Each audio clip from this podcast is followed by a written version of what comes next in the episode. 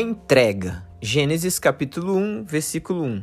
No princípio Deus criou os céus e a terra. Quando nada existia, mesmo nada não fazia sentido. Um, qual, um caos era estabelecido. Deus falou e aquilo que era o caos transformou-se em algo existente, lindo, encantador, maravilhoso.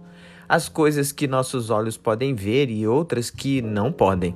Nem mesmo nossa imaginação pode contemplar se fez existente apenas com a palavra de Deus. Assim, o Senhor quer organizar, criar, transformar nosso caos em beleza pura e louvável ao Senhor.